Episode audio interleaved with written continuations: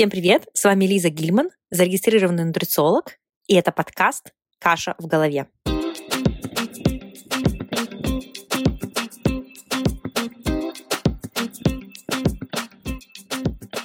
Это подкаст о питании, пищевом поведении, wellness, науке и здоровом образе жизни. Спасибо вам большое, что слушаете подкаст. Он уже несколько недель является номер один а, в категории питания в странах СНГ. В России, в Украине, Беларуси, Эстонии, Узбекистане, Польше, Казахстане, Румынии и Латвии, Литве и, в общем-то, во всех странах в Восточной Европе, можно так сказать. Более того, недавно я тоже увидела, что подкаст вошел в топ-10 подкастов в категории здоровье и фитнес, поэтому для меня это очень много значит. Спасибо вам, что слушаете, и э, я надеюсь, что вам подкаст интересен. И сегодня, ребята, у меня очень особенный гость, гостья. Мария Кардакова. А, Мария нутрициолог, специалист по питанию с научной степенью и ученый из Англии. Она также автор бестселлера работает с издательством «Миф». Сейчас э, Мария делает PhD в Surrey University э, в Англии. Э, до недавнего времени она была автором радиопередачи на «Эхо Москвы», и также она является автором очень популярного блога о научном подходе к питанию, и у нее насчитывается более 300 тысяч подписчиков. Я думаю, что вы многие э, Машу знаете, и почему для меня э, сегодняшний эпизод особенный? Потому что мы с Машей уже давно работаем, лет пять, наверное, и она э, была и является моим ментором. И во многих моментах, каких-то таких вот профессиональных, рабочих, карьерных, она мне подсказывала и давала отдельные советы, и я за это ей очень сильно благодарна. И поэтому для меня сегодня эпизод особенный. Я хотела с вами поделиться нашим разговором, в частности, о карьере нутрициолога, о работе нутрициолога, о работе в сфере питания, потому что это очень интересная профессия. Я обожаю свою работу. Я думаю, что я уверена, что Маша тоже обожает свою работу. В этом подкасте мы говорили не про какие-то конкретные э, мифы о еде или темы в питании, а мы говорили именно про э, работу э, в сфере питания нутрициолог. Вот. И я надеюсь, что для тех из вас, кому интересна эта тема, кто рассматривает вариант возможно, пойти учиться на нутрициолога или хочет работать в сфере питания, да, в здравоохранении, и Возможно, вы уже учитесь, и вам, у вас есть какие-то вопросы. Либо вы уже выпустились, вы уже работаете, или вы уже опытный э, профессионал. Я думаю, что вам будет интересен этот эпизод. И э, Мария прекрасный специалист, э, активно выступает за продвижение науки, является членом комиссии международных конкурсов и наставником различных технологических стартапов. Итак, встречайте интервью с Марией Кардаковой. Маша, привет! Спасибо большое, что пришла на подкаст. Привет, привет всем. Сегодня мы с тобой будем говорить про карьеру э, нутрициолога. И давай начнем э, с таких легких разогревающих вопросов. То есть я тебя задаю вопрос, ты отвечаешь более-менее коротко. Готова? Да. Ты предпочитаешь сладкий или соленый завтрак? Зависит от моего настроения. Классно. Дальше второй вопрос. Какой был у тебя любимый предмет в школе? Биология. Третий вопрос. Пицца или паста? Паста. А какая? Какой соус должен быть? С томатным, чесночным, базиликом соусом. И с черри желательно. Да, класс. Четвертый вопрос. Твой любимый вкус мороженого? Лимон и джелато. О, interesting. И последний вопрос. Какой у тебя любимый кухонный прибор? У меня два. Наверное, спируалайзер и нож. Окей, очень интересно. Ну, так, Маш, давай приступим тогда к основной части. Но сначала я хочу, чтобы ты немножко рассказала про себя. Конечно, я уверена, что большинство, кто будет слушать, уже тебя очень хорошо знают, но все равно в пару предложений вот про себя было бы интересно рассказать тем людям, которые про тебя э, еще не знают. Угу. У меня образование первое в сфере физики и медицинских технологий в Новосибирске. И я пораб- успела поработать в биолаборатории, и после этого мы переехали в Швецию, где я очень сильно увлеклась темой э, здорового образа жизни среди населения, то есть как там организована вообще система, например, прикладывания к груди э, ребенка или э, введения прикорма, вообще патронажа, детского питания в садах и в школах. Меня эта тема очень сильно увлекла, и я поняла, что есть такое направление, как общественное здравоохранение, И параллельно начала работать на онлайн-проектах по здоровому образу жизни и когда мы переехали в Лондон, я пошла учиться на Master of Science в Nutrition and Public Health, то есть питание и общественное здравоохранение. Сейчас я делаю PhD, но ну, немножко в другой области, в биомедицине, и занимаюсь большими данными, анализирую э, данные генетики, микробиоты и метаданные больших групп населения, то есть больше 10 тысяч человек, например. Вот. И идет все к такому персонализированному питанию. Собственно, эту тему я пытаюсь развивать в плане индивидуального подхода и того, как мы можем разнообразить свой рацион, как мы можем вернуться к истокам и любви к еде, э, пониманию процессов, как она растет, как э, мы ее можем приготовить, какими способами. Стараюсь продвигать эту тему аутентичности и заготовок из еды в э, современную, моно, такую уже городскую среду. Ну, еще книжки пишу, кстати. Я книжки пишу. Да, можно вот здесь чуть поподробнее расскажи про твои книги. Да, у меня есть э, книга по детскому питанию, ей уже больше, чем 4 года. Она издана издательством «Миф». И сейчас в издательстве «Миф» выходит еще одна моя книга, называется «Что мы знаем и не знаем о еде». Больше про э, разные продукты, про нутриенты, э, что мы знаем из исторических фактов про эти нутриенты и что мы надеемся увидеть в будущем, как мы будем составлять свой рацион в будущем. То есть такая она больше лирическая лиричная книга про питание, но с небольшими советами по здоровому питанию. Третья книга выходит тоже в ближайшие месяцы, тоже в издательстве «Миф». Она больше про э, разные подходы в питании. Там собраны чек-листы со всех моих курсов и со всех моих онлайн-программ, просто для того, чтобы э, оценивать свой рацион и постепенно менять его с помощью таких э, небольших удобных инструментов. Приправлено все мотивирующими историями, историями из э, научных исследований. Не знаю, насколько вас это мотивирует, но меня всегда очень сильно мотивирует. Мне достаточно прочитать какое-нибудь исследование, чтобы попробовать применить это на своей в своей жизни. Вот. А четвертая книга, она в электронном виде только существует и э, направлена на развеивание самых популярных мифов на русском языке о питании. То есть мы собрали целой командой, прошарили весь мой директ э, в соцсетях, э, собрали все-все-все вопросы со всех моих курсов, опять же, и сделали целый путеводитель, потому чтобы разрушить мифы о питании. Там очень краткое, очень понятное объяснение, так что вы даже своей бабушке можете дать, и она э, прочитает и надеюсь, что это ей поможет перестать откармливать вас тремя порциями пельменей каждый раз, когда видит, какой вы худенький. Да, ой, как, как интересно. Слушай, а когда выходит вот next book, из всех этих? Одна уже в печати, в печати, прямо в печати. вот. А, то есть я надеюсь, что в ближайший месяц может быть, к сентябрю. А следующая, она уже в финальной верстке, и мы рисуем обложку сейчас. И надеюсь, что осенью она тоже выйдет. Может быть, к Новому году. Класс. Ой, очень ждем. Супер. Ну, Маш, вот с тобой, конечно, о многом можно говорить, но сегодня мы говорим про работу нутрисолога, карьеру нутрисолога.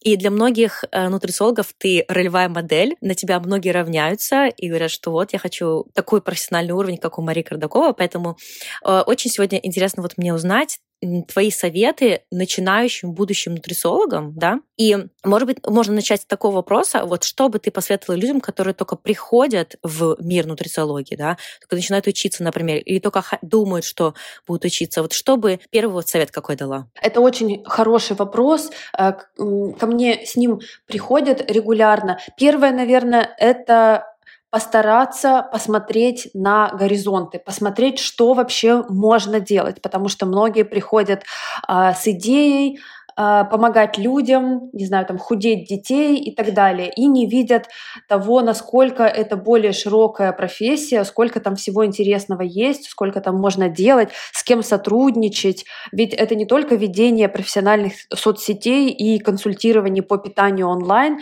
это еще огромные-огромные горизонты. Я об этом всегда рассказываю, об этом есть какие-то мои даже короткие, очень-очень старые видео на YouTube, есть статьи и посты я пишу пишу регулярно, чтобы э, все понимали, что нутрициолог это не тот, кто, ну мы еще к этому вернемся, я так понимаю, назначает э, БАДы списком, да, и передает эту схему от одного нутрициолога к другому, но еще и помогает и маленьким группам людей на индивидуальном уровне, и средним группам людей там, в какой-то групповой терапии, и большим группам людей, разрабатывая системы э, здорового питания, какие-то программы и внедряя их на более широкую аудиторию. То есть, мне кажется, первое, что нужно сделать, это изучить горизонт. И второе, что нужно сделать, это научиться пользоваться англоязычным интернетом. То есть, я сейчас даже не говорю о том, что там нужно прокачивать свой английский до уровня, там, э, не знаю, как минимум upper intermediate. Я знаю, что это не всегда доступно и как бы сложно, но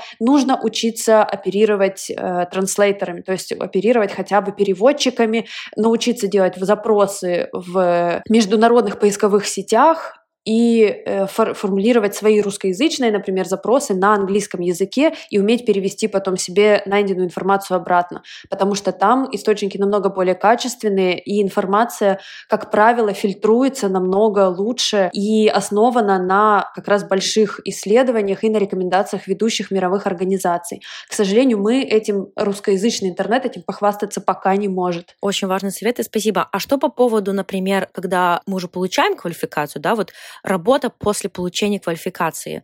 Что бы ты тоже сказала, что нужно знать тем людям, которые только выпускаются, например, да, с чем не нужно откладывать, например? Первое, что нужно знать, это границы своей компетенции. То есть, что ты можешь делать, а что ты не можешь делать. Обычно, ну вот мы с тобой живем в Великобритании э, и вообще в Европе, мы знаем, что в Америке очень много есть организаций, которые регулируют деятельность специалистов в своей области.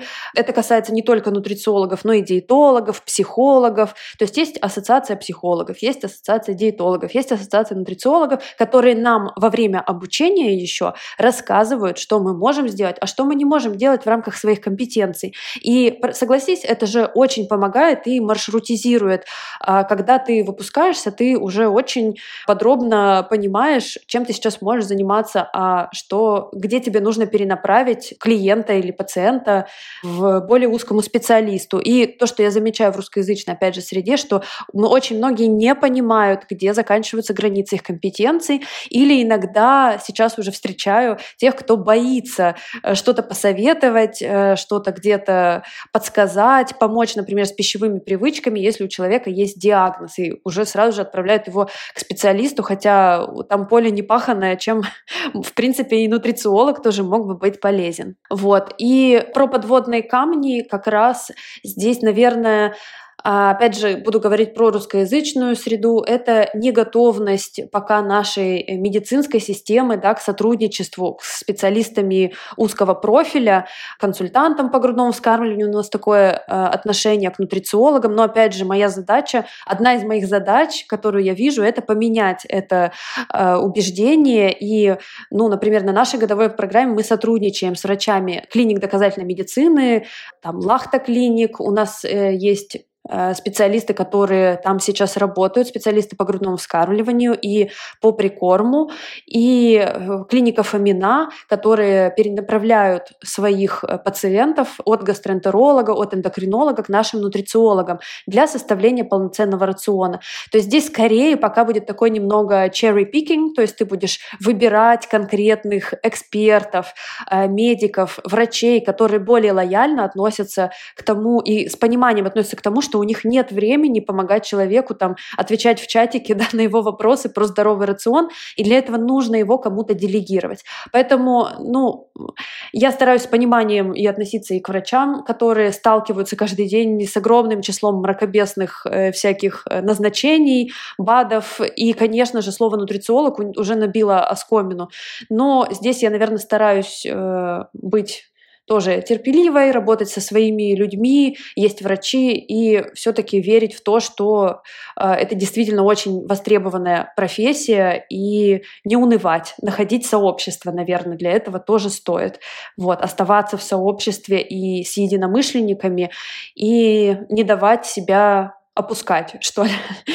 То есть... Да-да, очень правильно. Хорошо, а вот смотри, если смотреть назад, когда вот ты училась, да, было ли или есть ли что-то, что ты бы хотела изменить, да, вот в том моменте, когда ты только начинала вот свою карьеру, или ты там еще только училась, вот, так сказать, знаешь, э, с, с, сейчас, смотря назад, вот, что бы э, ты бы хотела изменить? Если что-либо вообще такое есть, может быть, может быть, нет. Да, такое однозначно есть, и мне кажется, сейчас я очень overкомпенсирую э, эти проблемы, которые были и в моей образовательной программе, и в, моих, э, в моем общении, наверное, с коллегами. И сейчас я просто все это стараюсь изменить, опять же, там, на своих каких-то образовательных курсах, на программе.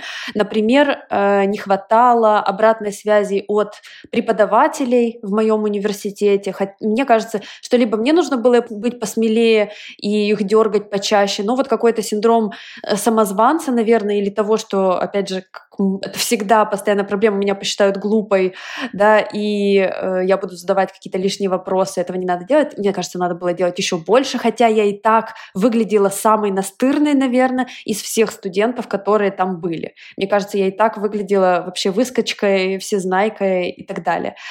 А, но сейчас, уже находясь на PhD, я понимаю, что это такой нужный навык дергать своих супервизоров, когда тебе даже кажется, там они заняты на конференциях, они там пишут гранты, я вижу, что они не спят там до 9, до 10 вечера, в смысле находятся в рабочих чатах. И поэтому, если бы у меня не было сейчас уже этого навыка, я бы, наверное, боялась у них лишний раз что-то спросить, но из-за того, что я в самом начале уточнила, что я буду, можно я вас буду дергать, потому что тема для меня новая, очень много, ну, как бы кафедра вообще, в принципе, такая для меня необычная, и от этого еще более интересная. И я получила, получив от них разрешение, я стала их дергать просто регулярно, без остановки. И это то, э, что я воплощаю сейчас, наверное, вот как раз на своих образовательных программах. Есть кураторы там. И самое главное, очень важно, чтобы люди, у людей было комфортное место для общения, в том числе, ну, в чате. Мне, наверное, этого тоже не хватало. И после того, как мы получили, э, ну, нам выдали дипломы наши, мы все разбежались, и практически никто ни с кем ну, не встречался, то есть нету какого-то здесь такого комьюнити дружного, его не помогают организовать, а оно очень нужно. И даже, я бы сказала, такая конкурентная среда, ощущается. Да, вот этого комьюнити у меня тоже, я думаю, не хватало вот этого какого-то, чтобы больше нам ивентов какие-то делали.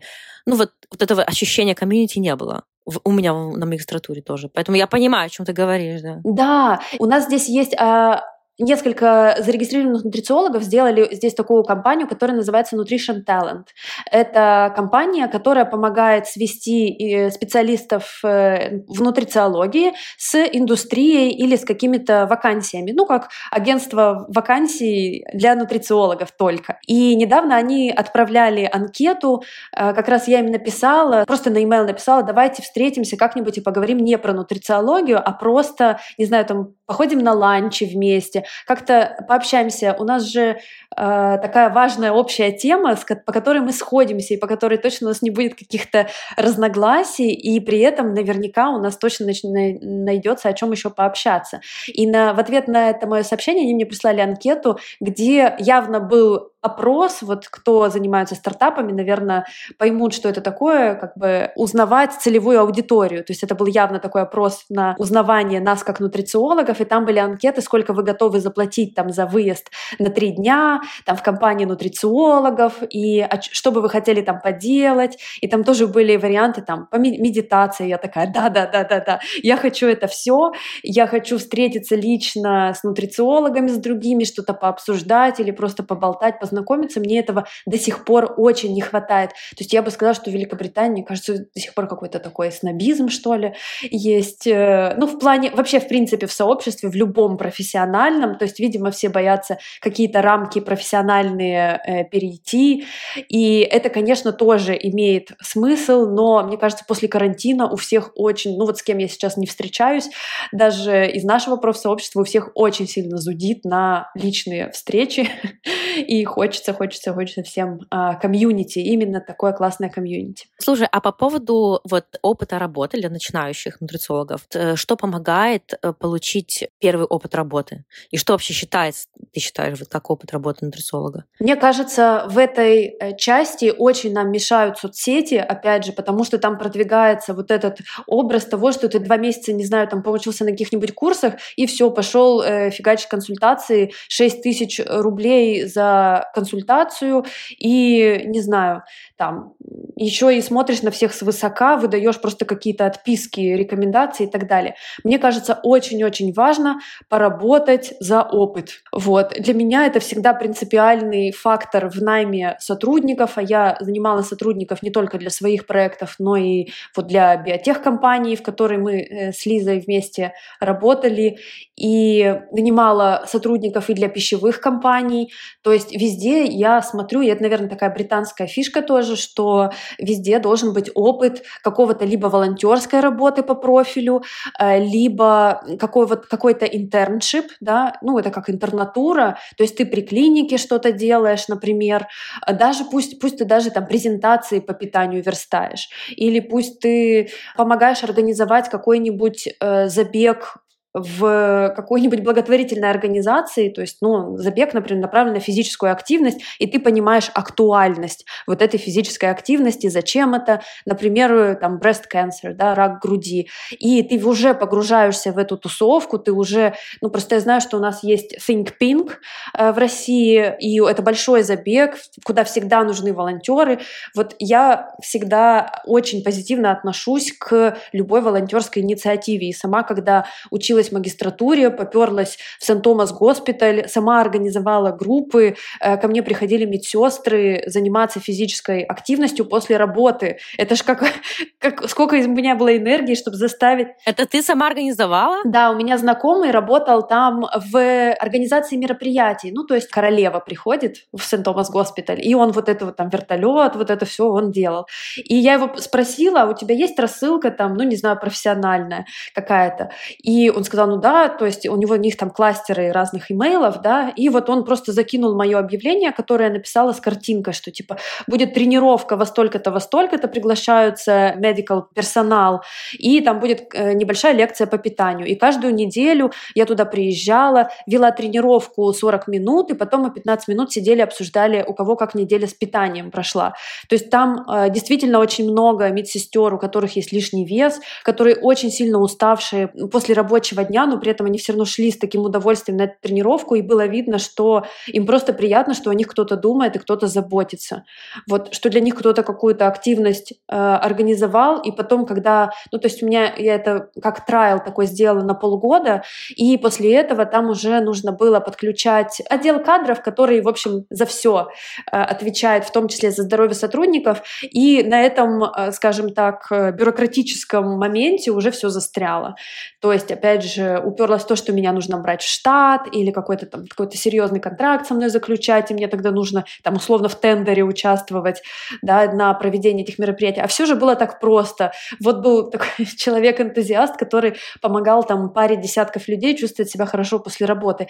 И на самом деле это одна из проблем, с которой многие молодые нутрициологи сталкиваются, потому что много энергии, есть активность, э, ну, не знаешь, куда себя девать.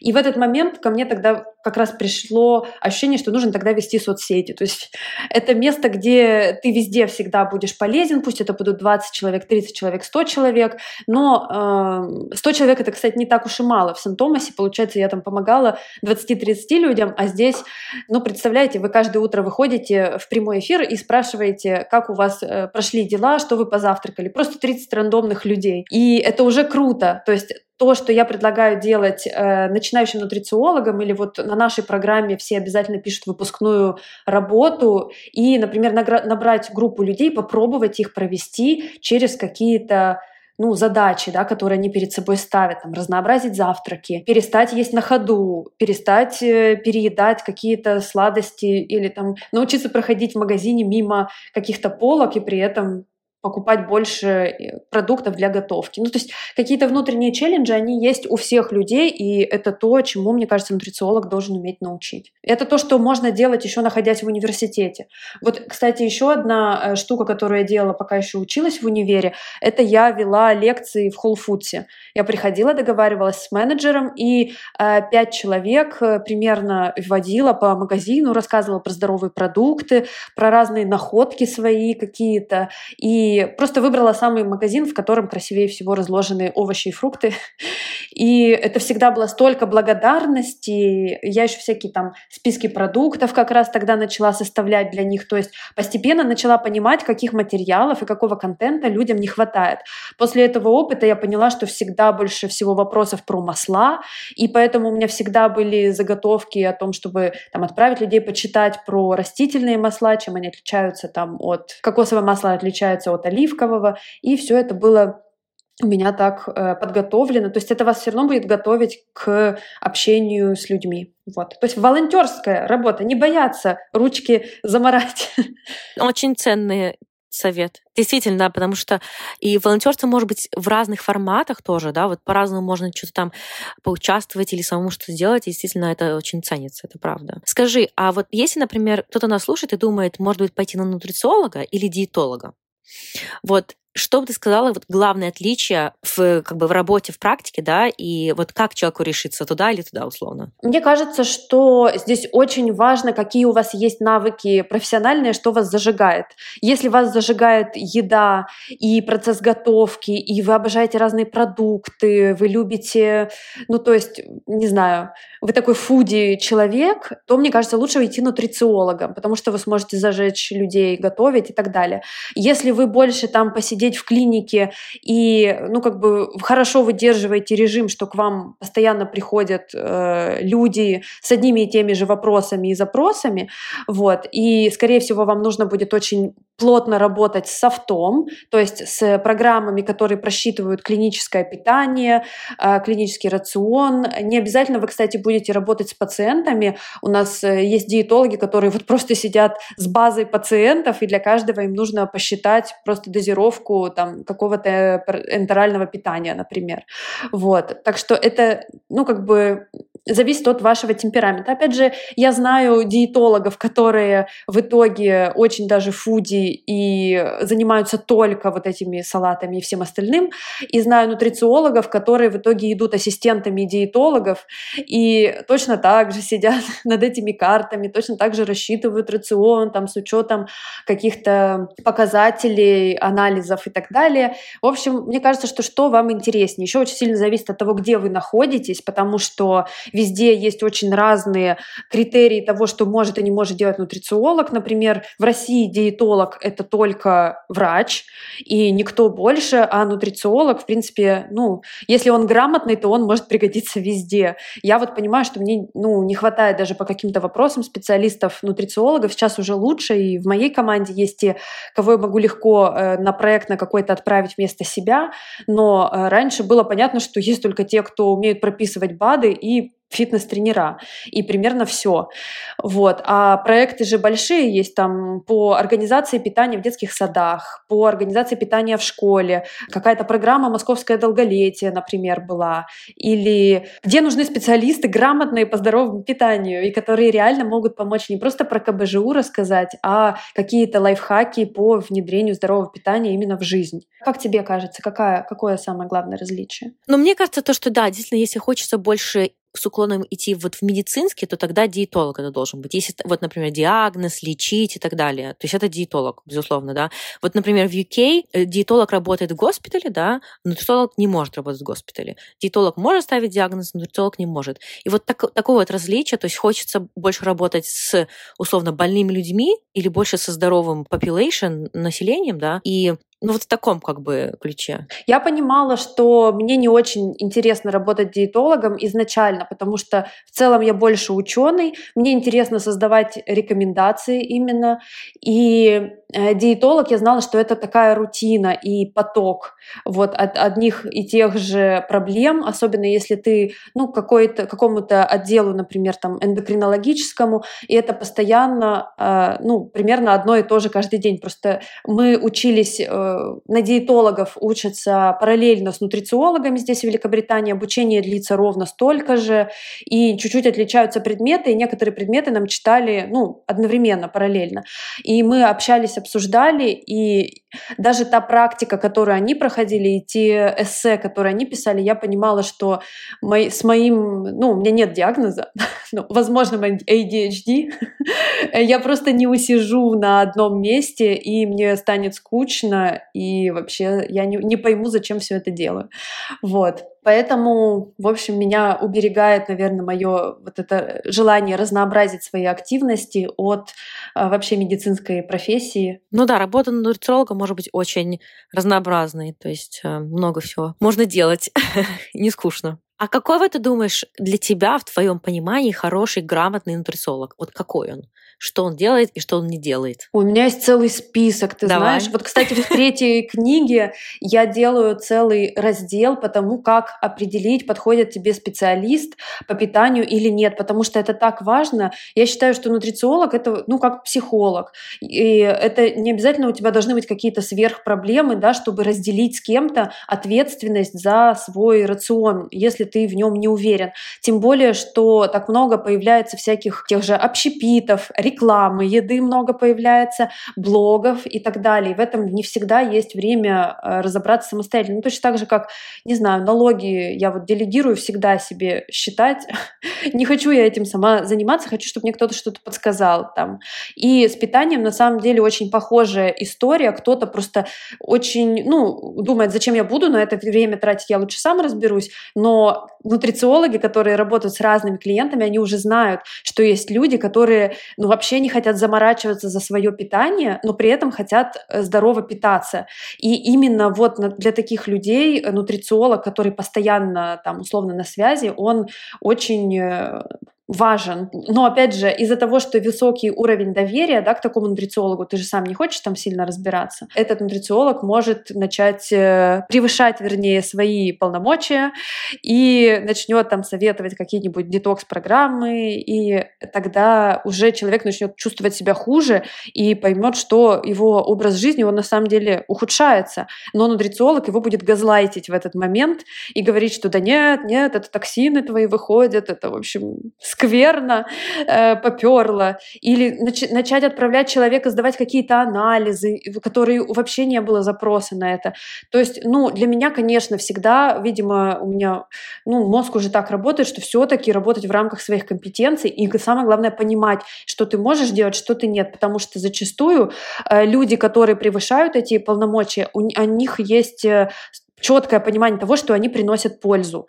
Вот. И в чем измеряется эта польза, это непонятно. И вот э, все-таки какой-то доказательный подход и научная база, умение критически э, смотреть на материалы, которые выходят там в соцсетях или в СМИ по поводу питания, уметь, ну, например, читаете статью, там, не знаю, которая называется «Теперь мы знаем, что мясо точно вызывает рак». Грамотный нутрициолог, он должен посмотреть на эту статью и сразу же понять, что с ней делать, куда копать, где прочитать, на чем это основано, какой процент этой статьи, условно, мракобесие, э, какой процент имеет место быть. Ну, условно, представьте, что вам бабушка или мама отправляет статью и говорит, ой, смотри, поучись еще. Ну, у меня, кстати, до сих пор некоторые родственники так делают.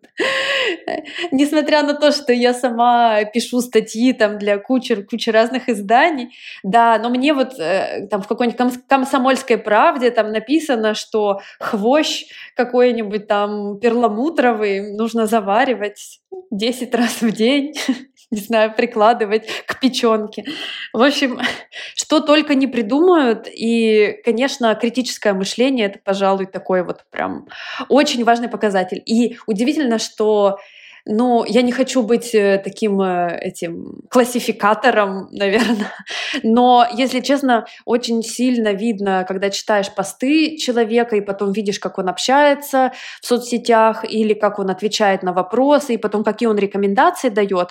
Очень видно, прямо вот есть какой-то, видимо, показатель критического мышления. То есть это явно не IQ, это что-то еще какой-то другой показатель, который вот у человека где-то застрял, и дальше он не прокачивает прокачивается. То есть и более того, человек не хочет его прокачивать и как-то подвергать сомнению свои собственные установки. Мне кажется, в этом плане очень важно, чтобы нутрициолог всегда учился у максимально каких-то, ну вот, передовых организаций. Все равно э, наука, она не стоит на месте, она развивается, и э, нутрициолог, э, важно, чтобы он участвовал в конференциях и именно слушал э, новые какие-то исследования, обновленные клин-реки, клинические рекомендации и был в этой теме. То есть так, что один раз он какой-то подход выработал и уже 10 лет по уникальной программе доктора Пилюлькина э, фигачит, э, мне кажется, что это неправильно, то есть это не зарекомендованная программа как раз. Если бы Здесь как раз тоже я об этом могу часами, наверное, говорить. Если бы это была эффективная программа, да, у доктора Пилюлькина, что бы нужно было сделать? Не просто отзывы постить, да, в соцсетях, а уже за 10 лет можно было бы собрать клиническую базу пациентов, делать фоллоуапы этих пациентов и собирать информацию, насколько эффективно рекомендации доктора Пилюлькина, э, в общем, на, на жизнь человека повлияли. Может быть, эти э, фотографии до и после были сделаны сразу после его детокс-программы, а через 10 лет, хоп, и все умерли от, э, не знаю, там, печеночной недостаточности, сердечного приступа, чего угодно. Или наоборот, у них получилось так, что в среднем индекс массы тела группы, которая ездила на курорт доктора Пилюлькина, ИМТ выше на 150% не знаю, что они все очень сильно поправились, и что-то он там такое ужасное с ними делает в итоге. Вот, то есть, э, и так как за 10 лет уж даже не было собрано никаких э, вот этих э, данных, да, то как мы можем говорить об эффективности этой программы? Вот, и на самом деле именно так действуют клинические исследования, и этими отличается доказательный подход в от недоказательного. То есть мы ездим на конференции, мы слушаем других исследователей, которые запускают эти клинические трайлы, и исследуют эффективность разных рекомендаций и рассказывают нам о том, что э, эффективно омега-3 добавки в рацион добавлять или неэффективно. Что нужно сделать? Попытаться настаивать на том, чтобы пациент рыбу ел, или можно, чтобы он э, там масло кхи какой-нибудь или семечки кунжутные ел. Чаще всего недостаточно, так, офтопчиком, да. Вот. Поэтому важно быть в теме, и это очень большой показатель, что мы не боимся, ну мы как доказательные специалисты, мы не боимся через два года поменять свой подход в плане там, ну, в соцсетях говорят там, ну, он переобулся, на самом деле ты просто больше изучаешь, больше узнаешь и начинаешь э, действовать в соответствии с какими-то более актуальными рекомендациями. Это нормально, не нужно этого бояться. Да, наука должна меняться, это нормально, если наука меняется, просто это не так происходит обычно, типа overnight, просто за один день вдруг все поменяли какое-то там мнение по поводу какого-то продукта. Обычно это такие резкие изменения, ну, сейчас как бы апдейт таких сильно нету, что прям вау. Да, они были раньше, и как раз-таки наука нутрициология на этом очень сильно погорела в какой-то момент, как раз когда было принято еще слушать там, ну, одного-двух профессоров, вот как раз мы все знаем историю с жирами в, в Америке, да, с обезжиренными продуктами, как раз это было мнение буквально нескольких специалистов, которые, как выяснилось, потом еще и слегка аффилированные были. Ну, в общем, э, в итоге все до сих пор думают, что обезжиренные продукты лучше тех, в которых есть жиры. Опять же, нутрициолог должен просто сходу уметь ответить на этот вопрос. Вот я вам точно говорю, а, если у вас будут какие-то маленькие группы, или вы будете с кем-то готовить, или вы будете индивидуально консультировать, вопросы о жирах, они актуальны всегда. Вот вам нужно эту тему прямо просто проштудировать. Да, очень интересно. Смотри, а что по поводу составления CV? Резюме, что, по твоему мнению, важно подчеркивать в CV нутрициолога? Какие-то skills, да, там, навыки, опыт, знания? Мне кажется, очень важно подчеркивать, на какие рекомендации человек ссылается, по какой методике он консультирует. То есть, если у него есть пайплайн консультаций, например, пайплайн — это план консультирования, ну, например, на 5 консультаций или на 3 консультации. Нужно сказать, сколько человек прошли по этому пайплайну и по, этому плану, и обязательно его приложить к своему резюме. Я всегда смотрю, как действует нутрициолог, какие у него методологии, потому что э, если человек проконсультировал достаточно большое количество людей, вот Лиза вообще эксперт э, в консультациях, через нее прошли, наверное, там сотни, если не тысячи людей, и я думаю, она понимает, о чем э, я говорю, что вырабатывается какая-то тактика, методика ведения клиента, и ты уже точно знаешь, вот ты видишь, человек пять минут говорит, и ты уже точно знаешь, по какому пайплайну да, условному его да, вести, да, да. что ему нужно будет успокоить его больше, больше в какую-то психологическую часть. Видишь, что он хорошо питается, и нужно ему просто сказать, что чувак, ты хорошо питаешься, отстань от себя. Или наоборот, нужно будет ему серьезно сказать, что у него есть риски по каким-то заболеваниям, и ему обязательно нужно сейчас прямо начать менять рацион и помогать ему в этом постепенно э, действовать. То есть я бы хотела увидеть, например, прямо, что вот я работаю с такими-то, такими-то клиентами, чтобы не было так, что это и женщины э, там за 75 лет, и мальчики-подростки пубертатного возраста, потому что это очень-очень разные группы людей, наверное, мне было бы интересно подключать специалиста на какой-то узкий профиль. То есть хотелось бы знать, что этот эксперт, точно эксперт там в работы с женщинами после 75 лет, и э, он все про них знает, все про них проштудировал. Или наоборот, только работает с подростками, паре с психологом, например, или, ну, там, например, работать с какими-то столовыми, которые делают кейтеринг э, подросткам там, в старшую школу или в университеты. Ну, то есть какая-то вот такая узкая специализация, читать лекции для них, понимать, чем занимается человек. Я знаю, что у нас э, в русскоязычной среде очень большой фокус делается там, на то, какие курсы ты закончил, школу доктора Пилюлькина или там еще какую-нибудь, там, поучился у того, у другого, у третьего. Вот это, конечно, важно. Мне очень хочется видеть, э, что там у человека есть, ну, не знаю, высшее образование, что он умеет критически смотреть на информацию, но и при этом важны проекты, в которых он уже успел поучаствовать. Э, и как у нас здесь э, часто на интервью спрашивают, да, в каком проекте вы участвовали и какой был ваш вклад, и чем все закончилось условно. Какие результаты этого вклада у вас есть на руках, какие вы можете подтвердить и попросить референс, например, от человека, который тоже участвовал в этом проекте. То есть э, важна именно работа, важно то, чем вы пользуетесь, какими ресурсами и в каком направлении вы прокачиваетесь.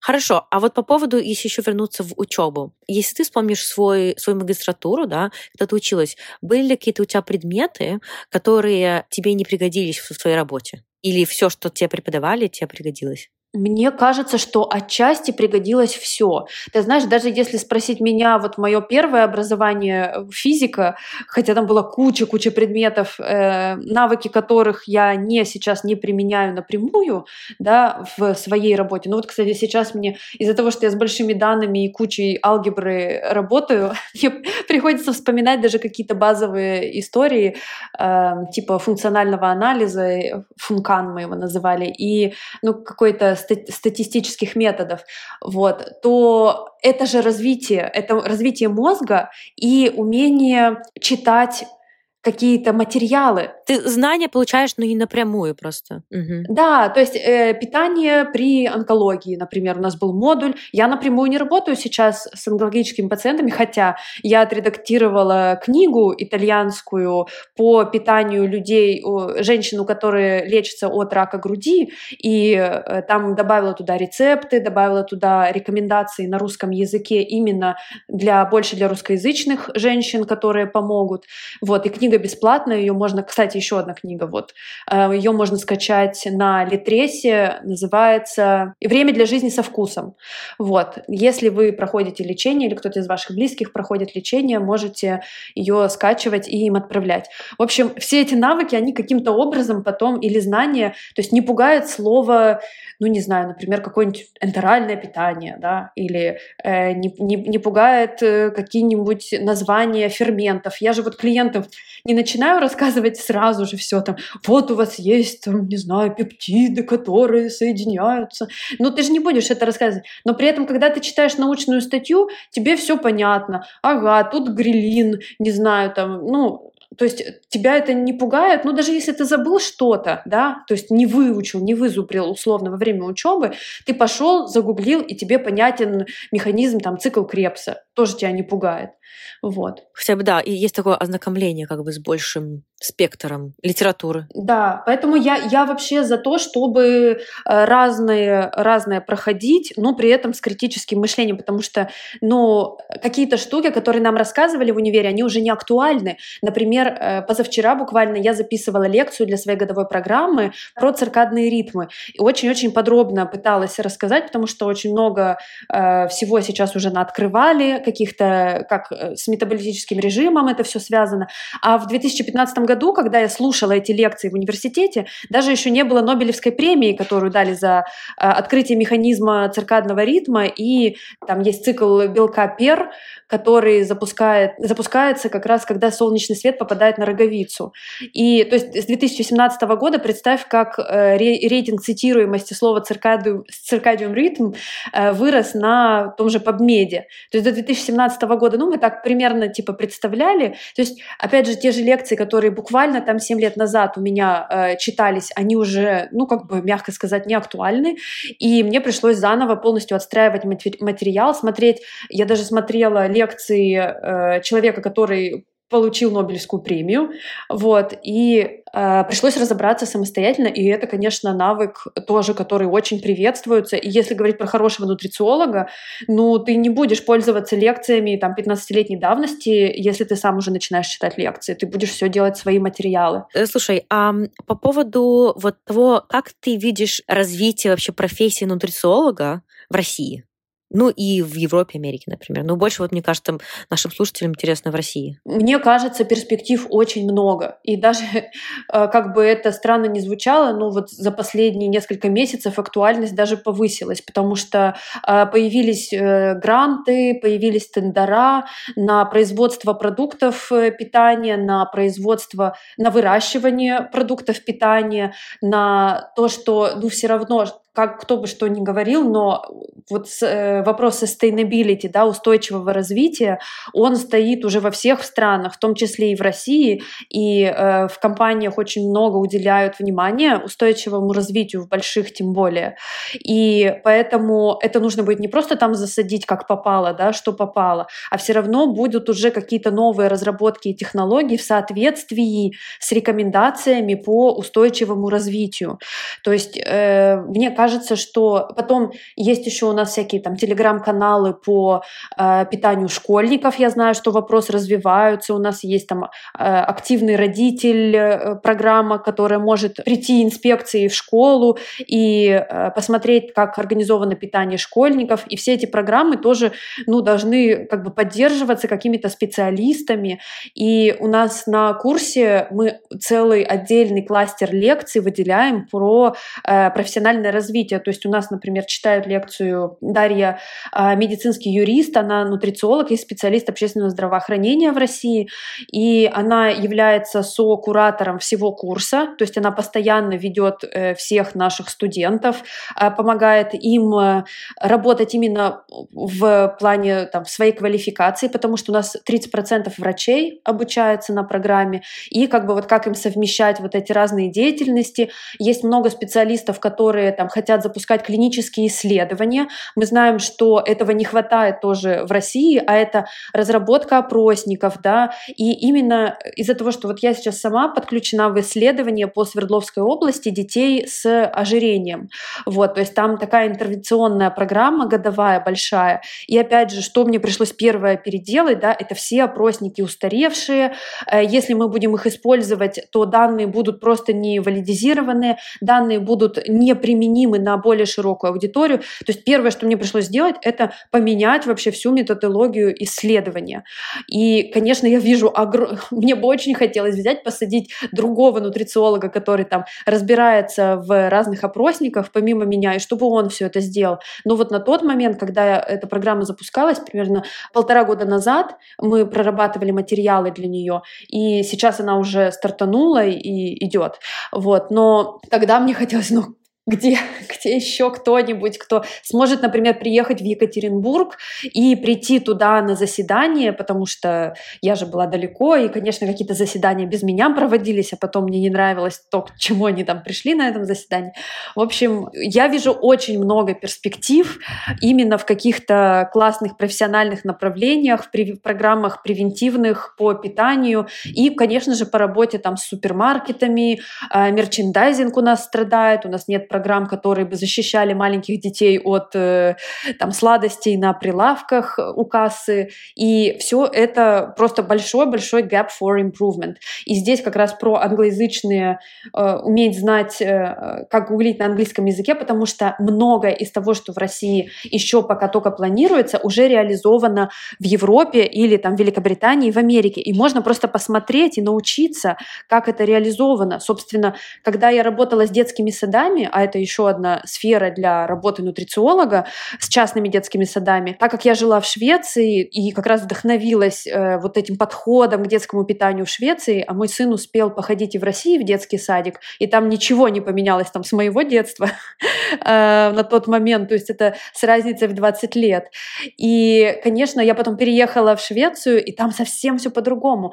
И когда я работала с частными детскими садами в России, я просто скачивала вот эти рекомендации и пайплайны на шведском языке, их переводила и делала презентации для руководства детского садика, что смотрите, смотрите, как можно. А там все с картинками, все подробно, все красиво, как правильно сервировать еду, почему нужно, например, можно, например, поменять обед с, с прогулкой местами. Ну, то есть там сначала пообедать, потом на прогулку, а потом спать, а не, не так, что ты погулял, поел и спать с, на, с полным животом. Ну, короче, и там все это обосновано и на основании исследований. Поэтому всяких предпринимателей в России полно, которые тоже хотят делать круто и привлекать хороших специалистов в своих проекты. Проблема в том, что у нас нутрициологи, блин, БАДами занимаются. Это просто кошмар. Это просто... И тогда мне кажется, то, что я в бабле, где этого нет, но потом я выхожу немножко за грани там своего инстаграма мини, я понимаю, что это везде. Просто хэштаг нутрициолог, если вобьешь, это просто лучше бы не заходил. Ну, мне кажется, это опять же какая-то, потому что ниша, знаешь, в которую вдруг все полезли за легкими деньгами, что, ну вот как сначала, ну не знаю, там сидишь дома с ребенком, получи профессию нутрициолога там за две недели и да, давай платные консультации. Но на самом деле все намного глубже. Это такая наука, вон в которой мы с Лизой получаем э, уже третье образование.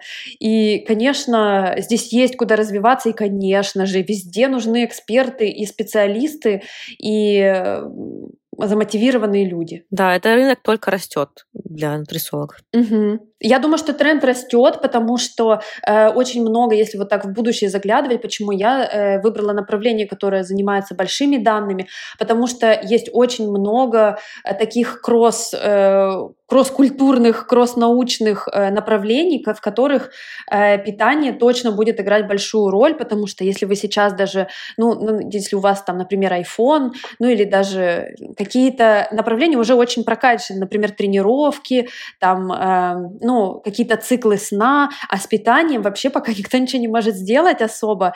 И, и интересно, что вот, э, ну, там, в той компании, в которой мы с Лизой работаем, она такая больше биохакерская, вот, то есть для такого достаточно гиковского круга э, людей, кто хочет там больше поразбираться, что-то посидеть, но я как раз была соавтором патента на эм, технологию, которая трекает питание, да, вот этого апа, то есть э, вот этот сканер и на назначение баллов за ту еду, которую ты съел. Условно такая геймификация — это то, что мы придумали, не соврать, три года назад, и буквально за полгода мы это все прописали, продумали. Э, там тоже все основано на рекомендациях э, ведущих ассоциаций, то есть там нет никакого с потолка, условно, но это все тоже нужно проверять, нужно тестировать, нужны там какие-то группы людей клинические и посмотреть, как все это работает на больших, э, ну, на какой-то группе людей для того, чтобы говорить про эффективность. Вот это, в принципе, наш следующий шаг э, показывать, что технологии могут быть эффективны в помощи людям в составлении рациона. Ну, это, опять же, я про свое приложение тоже говорю. Вот. Да, нет, очень классно, на самом деле, приложение. Да, в общем, совершенно, да, ну, интересно, так, конечно, так поговорить, знаешь, скажем так, попрогнозировать, помечтать. Да, помечтать. Очень. Э, есть даже есть даже такая профессия, называется фуд-футурист. Э, человек, ну, то есть футуристы, они, они вообще футуристы есть вообще во всех практически направлениях. То есть это люди, у которых есть какое-то интересное видение того, как все будет дальше. То есть они разбираются в разных технологических штуках, они, в принципе, понимают, как работает искусственный интеллект, и э, это помогает им составить ощущ... ну, впечатление о том, как будет развиваться какое-то какое-то узкое направление, ну, в котором они тоже хорошо шарят.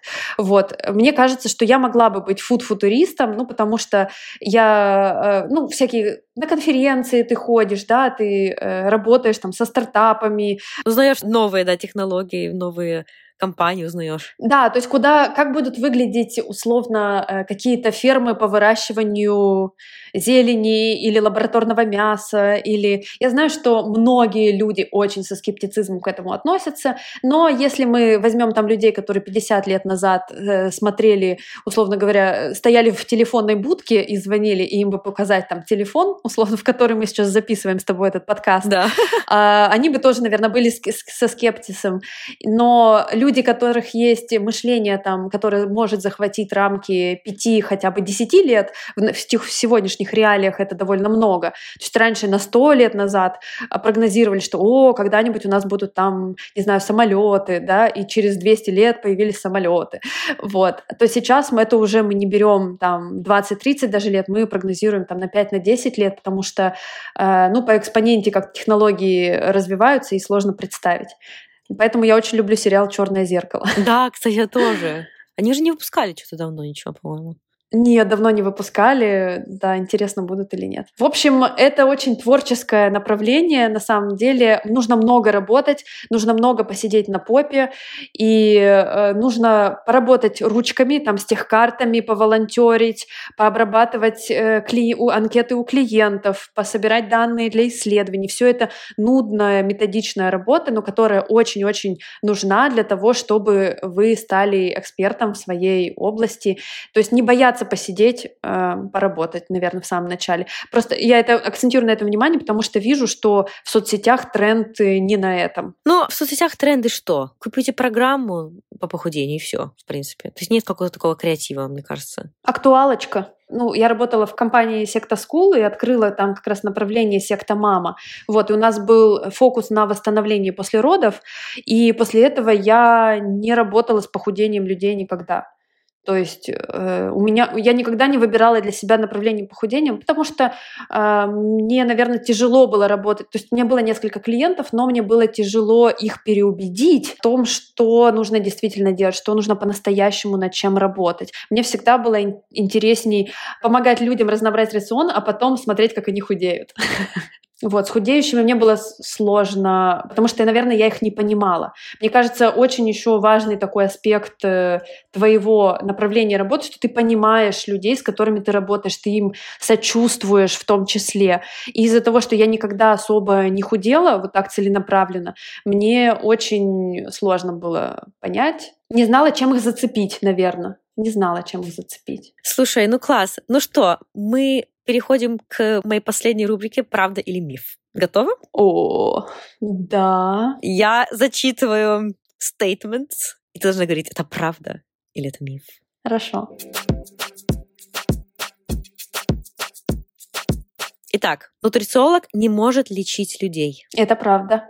Это правда, если это нутрициолог, специалист по питанию, но нутрициолог, который, который врач, в больнице работает, например, я знаю прекрасную команду нутрициологов в больнице Морозовская, э, и они занимаются именно разным типом питания, подбором разным клиническим типом питания. То есть нутрициолог, он может быть еще и врачом. Поэтому It depends, опять же. Угу. Depends. Окей, okay, хорошо. Дальше. Второе. Нутрициолог и натуропат. Это одно и то же. Нет. Правильно. Это не одно и то же, конечно. Но я надеюсь, что, конечно, большинство уже знает, что это не так, но, не знаю, я до сих пор сталкиваюсь с тем, что люди путают. И думаю, что это одно и то же. Конечно, путают. Но и я считаю, что это одна из наших э, миссий, если вы собираетесь вести соцсети, это объяснять, как заведенные шарманка. Да. И это нормально, что вы будете повторять одно и то же, а не обижаться на тех, кто путают эти понятия.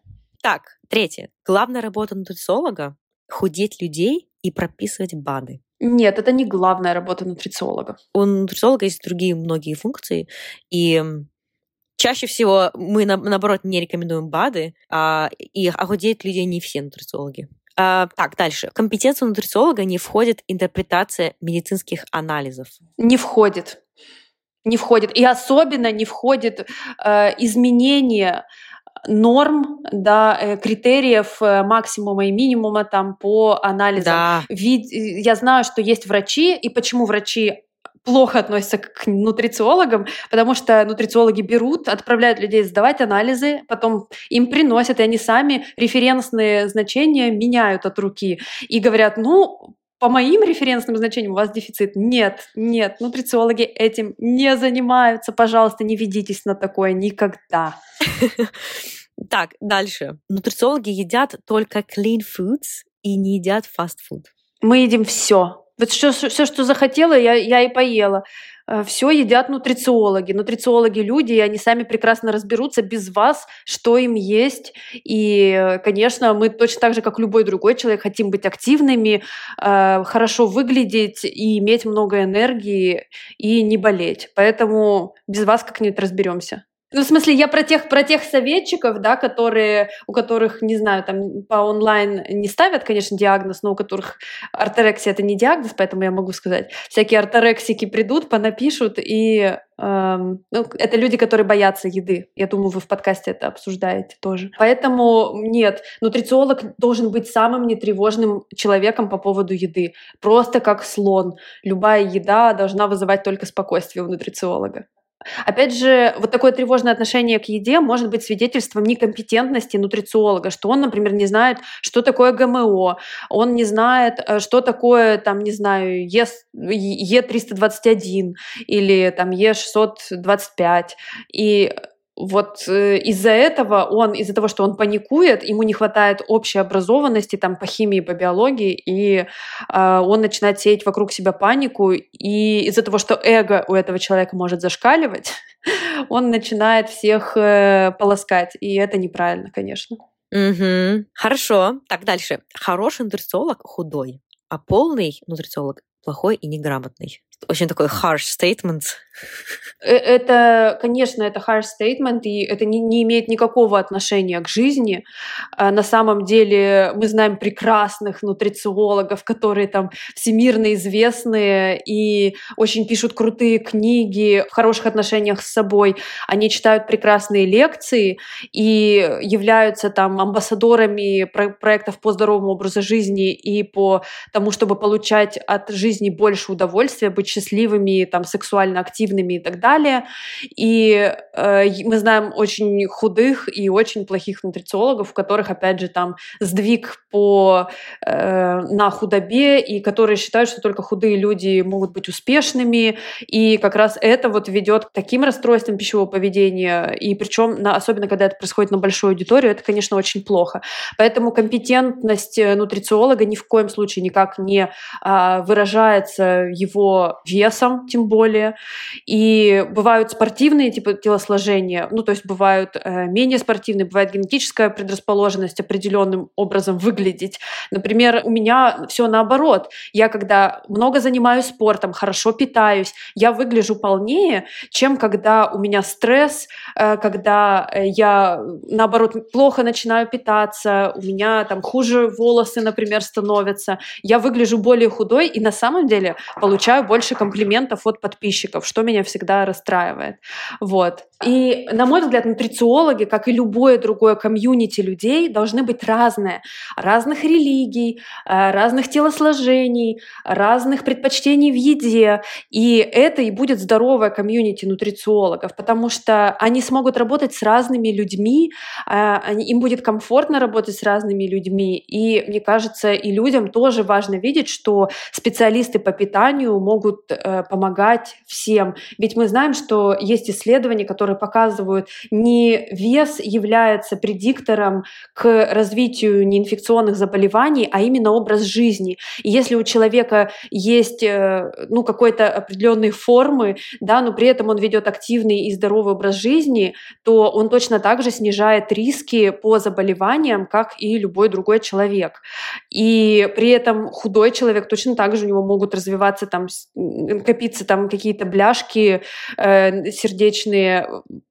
потому что он плохо ест и не заботится о своем здоровье просто потому, что он худой. Вот. Грамотный нутрициолог имеет безоценочный подход и не должен осуждать пищевые предпочтения своих клиентов. А слово «осуждать» вообще не должно как-то в голове у нутрициолога промелькивать не только в отношении клиентов, но и в отношении коллег и в отношении тарелок людей, например, когда он ходит куда-то кушать, а потому что бывает такое у молодых, особенно нутрициологов, они пойдут такие салатик себе возьмут и сидят свысока смотрят, э, кто что там еще себе набрал. Food police. Да, food police, пищевая полиция. Или еще в корзинках любят. Кстати, ну, я могу сказать честно, у меня был период, когда э, я прямо этим очень сильно занималась, и я как раз э, экскурсии тогда читала. И мне прямо было интересно, я заглядывала во все корзинки у лю- других людей. То есть я это, конечно, не обсуждала в блоге и не снимала это на видео, но, например, если со мной рядом шел муж, я могла ему сказать, вот, блин, смотри, вот там вот, вот это так видно, эти паттерны, но в том числе потому, что я занимаюсь общественным здравоохранением, да, и мне это интересно именно, то есть я это все вижу в цифрах, условно, там, как люди питаются, да, в целом, что они там, ну, мне вот не верилось, да, что там люди даже двух порций овощей и фруктов в день не съедают, а ты так приходишь в супермаркет и понимаешь, что реально вся корзина забита, ну, вот там какими-то коробками, условно, и суперобработанными продуктами. И ты реально не видишь ни одного пакетика с мандаринами. То есть это скорее не к человеку конкретному, то есть я пошла потом рассмотрела его лицо, да, а именно в целом тенденция, конечно, пуга... ну, пугающая такая была, и ощущение такой беспомощности. Такое есть. И поэтому, конечно, мне интересно работать над такими масштабными проектами, чтобы так в раз взял что-нибудь придумал, внедрил, и всем все помогло. То есть вот. Да, это вообще класс. Ну ты, you dream big. Это классно. I like it. Но начинать нужно с малого. На самом деле, мечтаешь сначала о маленьком, потом уже э, начинаешь мечтать, когда понимаешь инструменты, когда понимаешь, как все это делается, как это происходит, как внедряются политики, что для этого нужно сделать, тогда уже начинаешь понимать, что все это doable, то есть все это реально осуществить. А изначально я мечтала набрать 10 человек в Сент-Томас госпитале. И когда пришло 20, я была очень рада.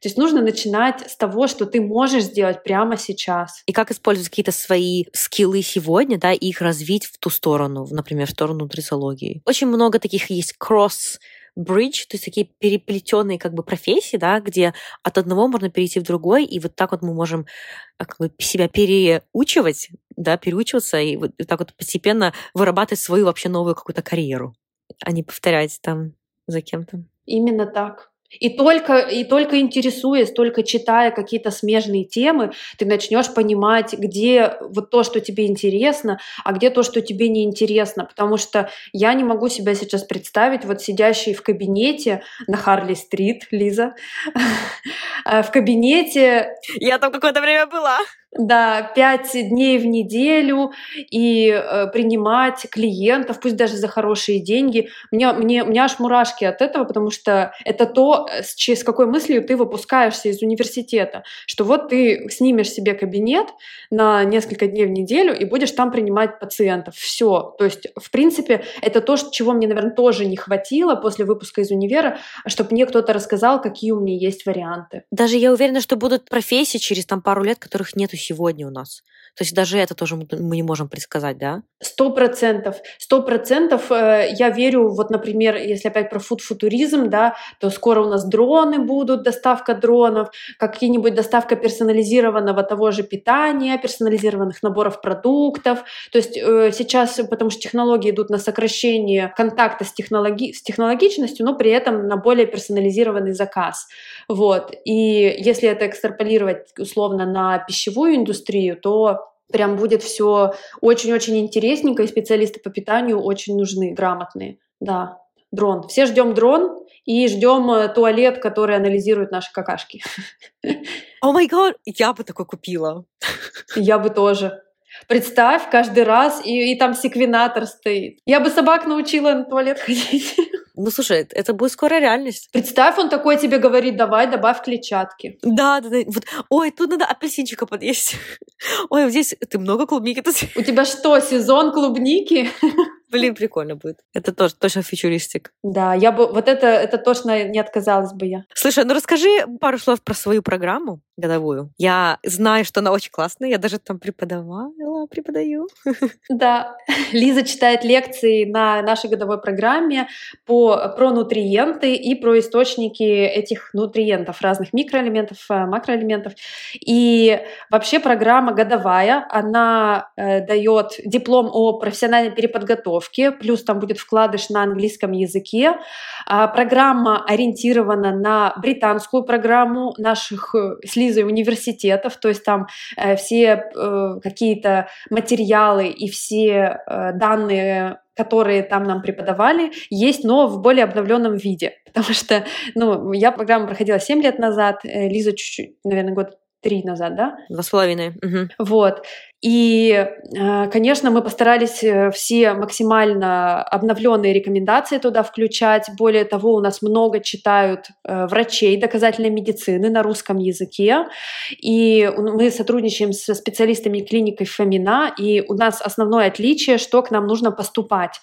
То есть до 15 августа, по-моему, еще можно подать документы на годовую программу. И нужно будет сдать тест. Мы смотрим также на диплом и предметы, которые у вас есть в дипломе, и написать мотивационное письмо. Э, поступают не все, но из-за этого, вот на, на основании того опыта, который у нас уже есть, у нас офигенный получается чат, и э, общение внутри комьюнити, оно очень качественное. То есть там нет такого вот разброса мнений, скажем так, да, который можно было бы ожидать от нутрициологической программы. Но у нас все, скажем так, отфильтровано. То есть мы лучше меньше людей наберем, но это будут э, какие-то э, потенциально классные наши эксперты. И более того, топ-10% студентов у нас еще отличие, что все должны написать не только тесты, но и выпускную работу.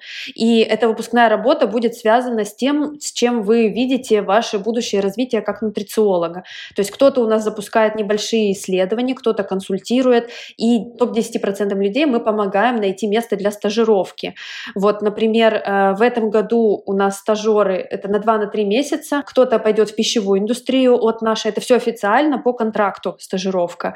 Э, кто-то вот идет в Atlas Биомед, э, кто-то на мой, на мой проект с приложением помогать нам с базами продуктов, кто-то идет в предприятие в России, которое производит клиническое питание для новорожденных, кто-то работает в паре с нашими лекторами, то есть у нас вот есть э, глав зав. отделением гастроэнтерологии, клиники Фомина, это одна из самых больших лучших клиник доказательной медицины в России. И вот зав. гастроэнтерологического отделения, она у нас читает лекции по гастроэнтерологии, по лактазной недостаточности и еще работает с нашими нутрициологами, отправляет к ней э, пациентов под своим кураторством. То есть это не только э, вы получите возможность как бы поучиться у нас, но у нас и называется нутрициология, наука и практика, и диплом вы получите как нутрициолога, специалиста по снижению рисков э, неинфекционных заболеваний. Общем, там очень длинное название. Э, если интересно, я Лизе дам ссылку, обязательно проходите посмотреть. Там написано точно, что, как называется, и весь список преподавателей.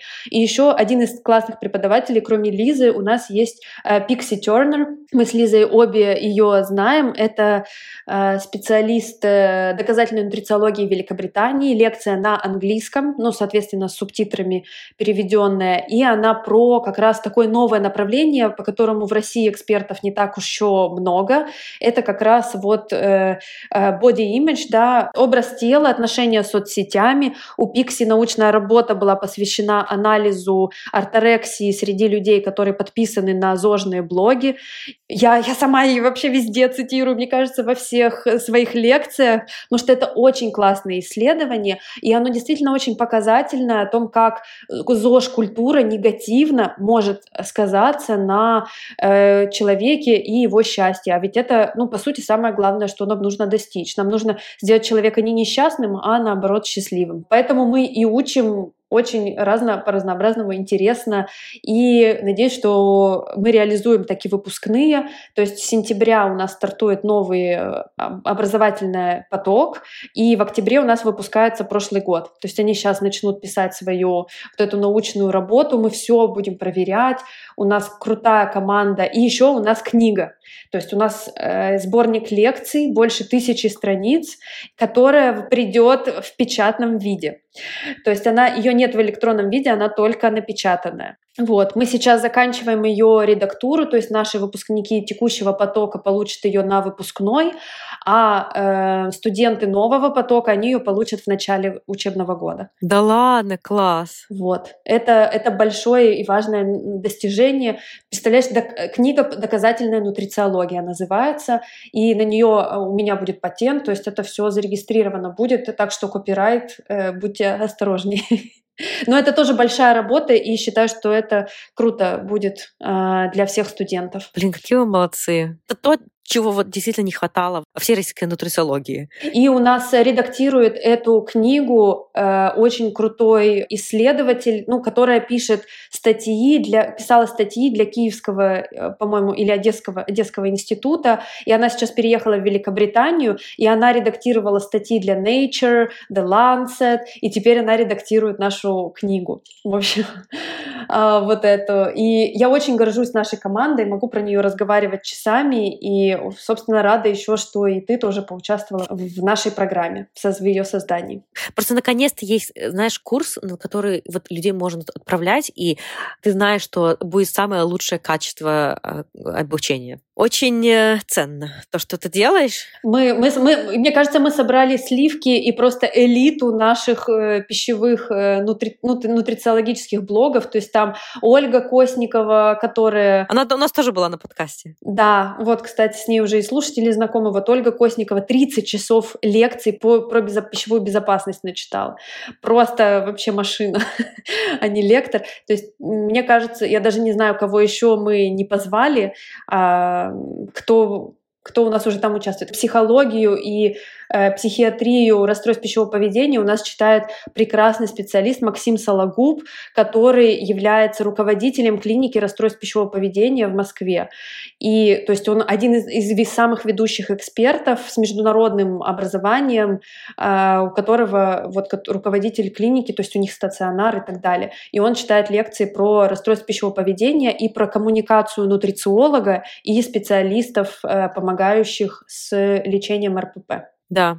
Слушай, вот ты знаешь, на самом деле, вот те лекции, которые у вас на курсе, у меня таких, таких такого разнообразия, таких крутых лекций не было э, в университете. Да, у меня тоже. У меня тоже не было. То есть я, я, мне кажется, вообще оторвалась по полной просто. Что мне не хватало, но потом мне потребовалось, знаешь, самостоятельно изучать в практике, то есть самой. А я добавила это на курс, типа там, знаешь, э, расчет э, технологических карт мне пришлось это все самой осваивать в какой-то момент, когда я стала с предприятиями общепита работать, э, и я просто добавила эти лекции, шаблоны и так далее.